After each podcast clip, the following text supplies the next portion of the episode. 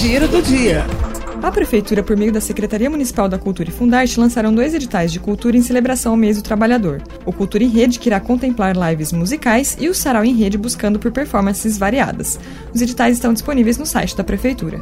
A Prefeitura realiza no próximo dia 14, pelas redes sociais, um debate sobre o papel da juventude no enfrentamento ao trabalho infantil. Com a abertura do prefeito Edinho Silva, o diálogo Trabalho Infantil e Juventude terá como palestrantes o procurador do trabalho, Dr. Antônio Oliveira Lima, e o ativista social pelos direitos da infância, Felipe Caetano. A Secretaria Municipal de Saúde informa que a aplicação da segunda dose da vacina contra a Covid-19 nos profissionais da educação será realizada a partir do dia 10 de maio no drive-thru do CEAR, das 9 às 15 horas.